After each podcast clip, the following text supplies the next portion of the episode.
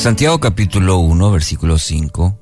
Si necesitan sabiduría, pídansela a nuestro generoso Dios, y Él se la dará. No los reprenderá por pedirla.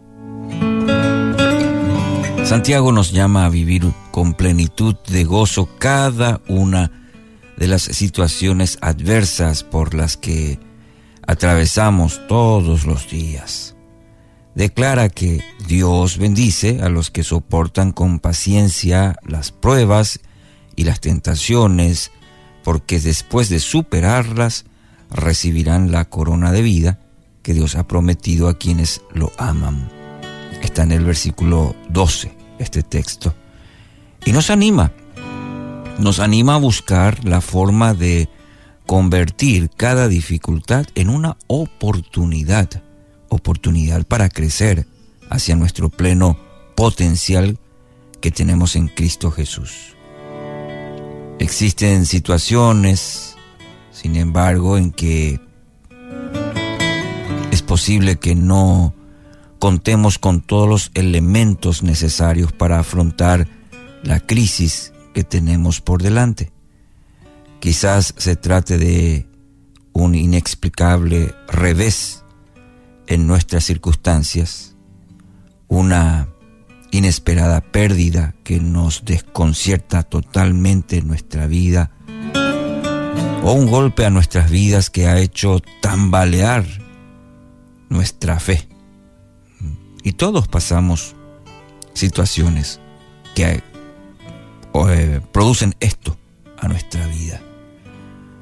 Eh, podrían tratarse de las devastadoras pérdidas que sufrieron, por ejemplo, Job o José en la Biblia, el revés que le significó a David convertirse en un fugitivo, o quizás el abandono de los amigos que experimentó Jesús en su hora de mayor necesidad. Inclusive Jesús experimentó esto de situaciones difíciles tales pruebas son tan intensas que tienden a, a dejarnos desconcertados.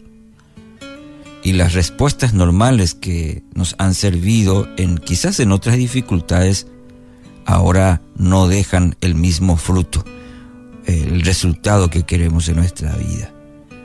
Ante situaciones como esta, Santiago nos anima a recurrir a Dios para, para pedir sabiduría cuando nuestros recursos, eh, quizás en otras situaciones y en estas que pasamos ya no alcanzan, Santiago nos está diciendo otra vez este versículo la fuente a la cual debemos recurrir. La sabiduría, querido oyente, la sabiduría es esa combinación de la inteligencia con la madurez espiritual. La sabiduría es la combinación de la inteligencia con la madurez espiritual. Aquella cualidad que nos permite justamente actuar con aplomo mm, en situaciones en las que la gran mayoría o cae o renuncia o tambalea. La sabiduría nos permite permanecer. Toda sabiduría procede de lo alto y es por ello que Santiago nos orienta a acercarnos a Dios con toda confianza, porque el Señor es generoso a la hora de responder a sus hijos. Ahora, advierte también Santiago que nuestro pedido de sabiduría debe realizarse en un espíritu de absoluta convicción en la bondad de Dios. Muy importante. Debemos acercarnos pero con una convicción en la bondad de Dios. Cuando se la pidan, asegúrense de que su fe sea solamente en Dios y no duden, porque una persona que duda tiene la lealtad dividida y es tan inestable como una ola del mar que el viento arrastra y empuja de un lado a otro. Esas personas no deberían esperar nada del Señor. Su lealtad está dividida entre Dios y el mundo y son inestables en todo lo que hacen. Esto está en los versículos 6 al 8.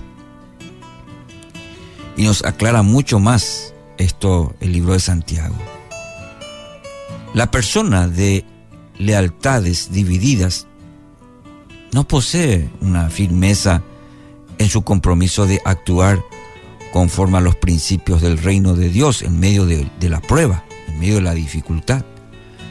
No se atreve a afirmar como lo hizo Job, hasta que muera no abandonaré mi integridad, dice Job ahí en el capítulo 27. Pero la persona de lealtad dividida no, no actúa de la misma manera. La persona como el ejemplo de Job, esta persona pide sabiduría, pero lo que hará una vez que la reciba, lo decidirá más adelante. Cuando clamemos por sabiduría, porque nuestro anhelo más profundo es hacer lo que le agrada a Dios, entonces podremos estar seguros de que el Señor va a recurrir, se va a apresurar a proveernos la luz que justamente necesitamos en medio de la prueba, la tentación.